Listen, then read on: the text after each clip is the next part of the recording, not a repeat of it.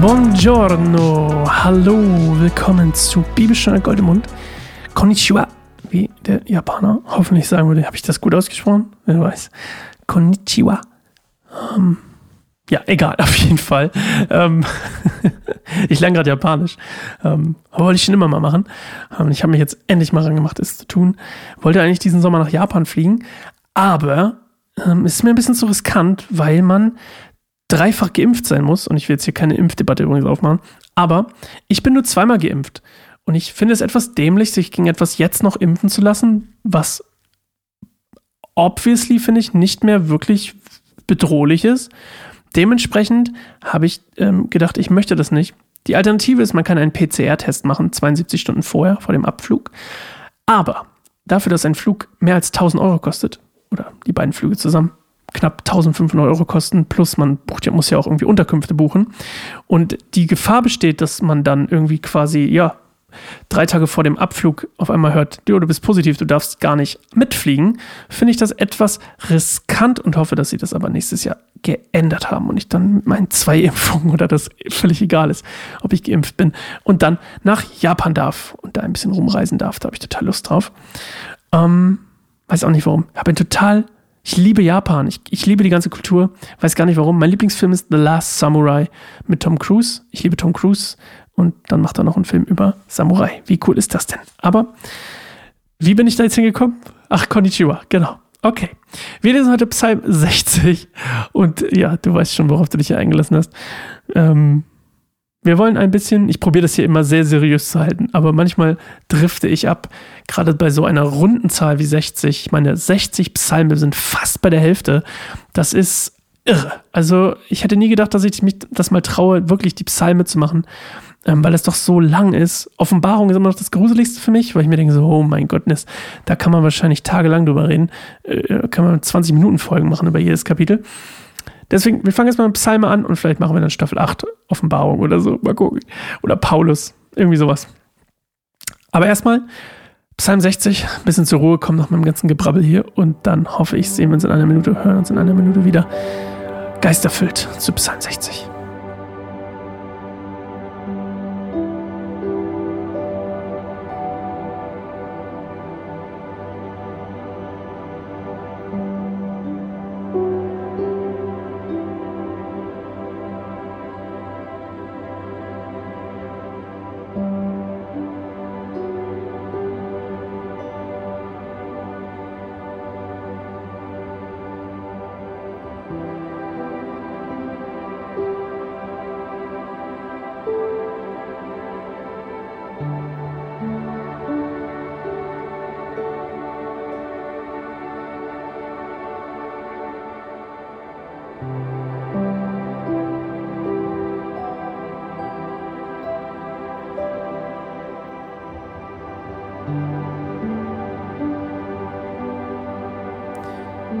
Psalm 60. Ein Psalm Davids nützlich zur Lehre aus der Zeit, als David mit den Aramäern von Mesopotamien und von Zoba kämpfte und Joab zurückkehrte und 12.000 Edomiter im Salztal erschlug.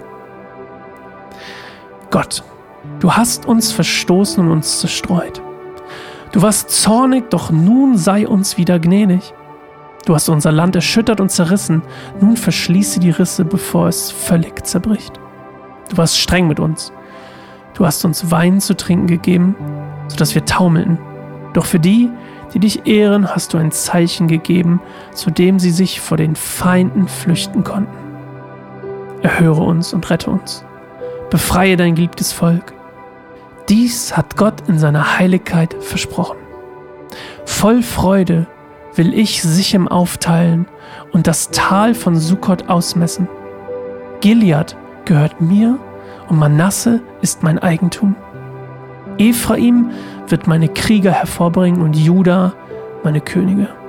Moab wird mein ergebener Diener werden und Edom mein Sklave. Auch ihr Philister jubelt mir zu. Doch wer wird mir Zugang in die befestigte Stadt verschaffen? Wer wird mir den Sieg über Edom schenken? Gott, hast du uns verstoßen? Wirst du nicht mehr mit unserem Herr ausziehen? Hilf uns gegen unsere Feinde, denn auf menschliche Hilfe kann man sich nicht verlassen. Mit Gottes Hilfe aber werden wir große Taten vollbringen. Er wird unsere Feinde unterwerfen.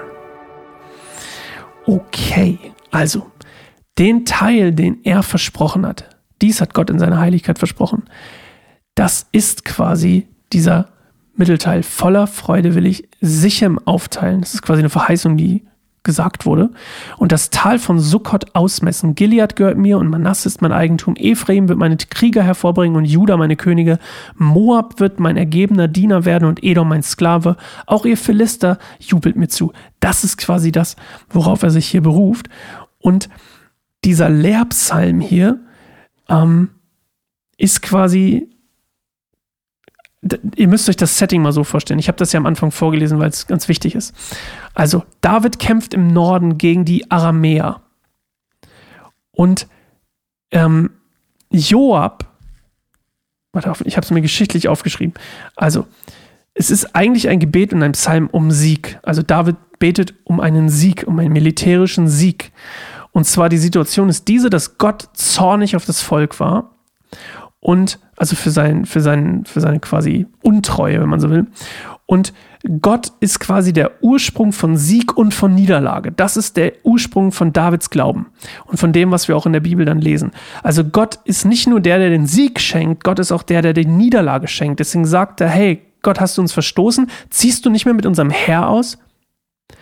Auf menschliche Hilfe kann man sich nicht verlassen. David sagt hier, du bringst den Sieg du hast die Niederlage gebracht in dem Fall jetzt. Also kannst du auch nur noch, kannst nur du den Sieg bringen. Wir können den Sieg nicht ohne dich erreichen. Das ist quasi das, was er hier sagt. Und dann beruft er sich quasi darauf, während er quasi David im Norden gegen die Aramäer kämpft, ist Edom, also die Edomiter fallen quasi im, im, in Juda ein und führen, machen quasi eine zweite Front auf, gegen die sich dann, ähm, wie heißt der? ähm, Joab quasi mit einem, mit einem Heer zur Wehr setzt und im Salztal 12.000 Edomiter erschlägt, äh, besiegt sozusagen. Und da, das ist quasi das Setting. Und, und David sagt, hey, du hast uns die Niederlage zugefügt ähm, oder die Überraschung, den, den, die, die, die, die, dieses, dass die Edomiter quasi in Juda eingefallen sind. Und diese, das hast du uns quasi zugefügt, diese Niederlage. Und wir sind auch gar nicht böse auf dich, aber wir können aus, wenn du eine Niederlage uns zufügst, musst du uns auch den Sieg zufügen, quasi, oder geben. Und das ist so ein bisschen dieses Setting. Und dieser Psalm entstand quasi während oder kurz nachdem David ähm, in dieser Schlacht war und nachdem Joab und Abisai, Abisai hieß der andere, Edom vernichtet hatten. Nachzulesen übrigens in 2. Samuel Kapitel 8. Und Jetzt sind ganz paar spannende Sachen, die er hier erwähnt in dieser, in diesem sagen, hey, in deiner Heiligkeit hast du uns übrigens was versprochen. Und das beruft sich ja auf viele Jahrhunderte teilweise zuvor. Also östlich von Sichem liegt Sukkot. Und das ist quasi im Gebiet des Stammes Ephraim und eine Stadt, die, im, die ähm, nahe des Jordans liegt. Ja? Also Sukkot ist quasi die Stadt, die nahe des Jordans liegt. Ephraim, also die liegt im Gebiet des Stammes Ephraim. Und Ephraim war, deswegen auch die Krieger, ein großer und mächtiger Stamm und eine der zentralen Stellen überhaupt in Israel. Und eine sehr, sehr, da kamen quasi starke Krieger her. Das ist ja das, was verheißen wurde. Juda ist bildlich gesehen das Zepter des Herrn, so hieß es in der Verheißung. Und David, der aus Juda kommt, ist Gottes Herrscher auf Erden, quasi oder für das Volk Israel. Gilead liegt östlich des Jordans und Manasse ist ein Stamm, der auf beiden Seiten des Jordans wohnt. Und diese beiden Stämme sozusagen, also Gilead und Manasse, gehören Gott. So, das ist die, die quasi die, die nächste Sache. Moab, ähm, so heißt es in der, in der Verheißung und bei Luther übrigens auch, es soll ein Waschbecken sein, das dem Eroberer gebracht wird, also, zur, also ein Geschenk sozusagen. Edom ist der Sklave, deswegen auch immer wieder Edom ein, macht, ist ein Problem, da kommen Aufstände her und etc. etc. In dem Fall Edom soll aber unterworfen sein, die Edomiter sollen unterworfen sein unter den Israeliten. Und das ist ja auch eine Sache, warum er das hier, glaube ich, erwähnt, weil eben die Edomiter hier in Juda einfallen.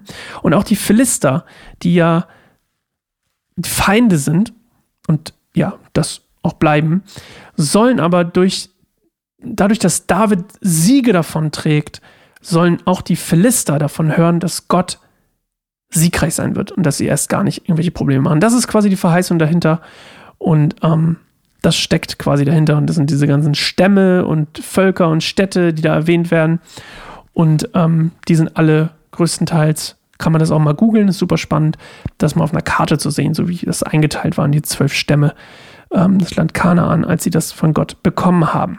Ja. Okay, das ist quasi die Message von dem, von dem Text. Gott schenkt in dem Fall aus Zorn, lässt er sie eine Nieder Niederlage erleiden und deswegen betet David, dass sein Zorn nachlässt und diese Niederlage, die göttlich ist, nur durch eine göttlichen, einen göttlichen Sieg geschenkt oder umgedreht werden kann. So. Wir hören uns morgen wieder zu Psalm 61 und ich freue mich auf dich, wenn du wieder mit dabei bist. Geh gerne mal auf unsere YouTube-Kanäle oder auf unseren YouTube-Kanal, besser gesagt, lass ein Abonnement da, guck gerne mal ein bisschen unsere Podcasts an, die wir noch haben und vielleicht ist ja was für dich dabei. Okay, bis morgen. Ciao.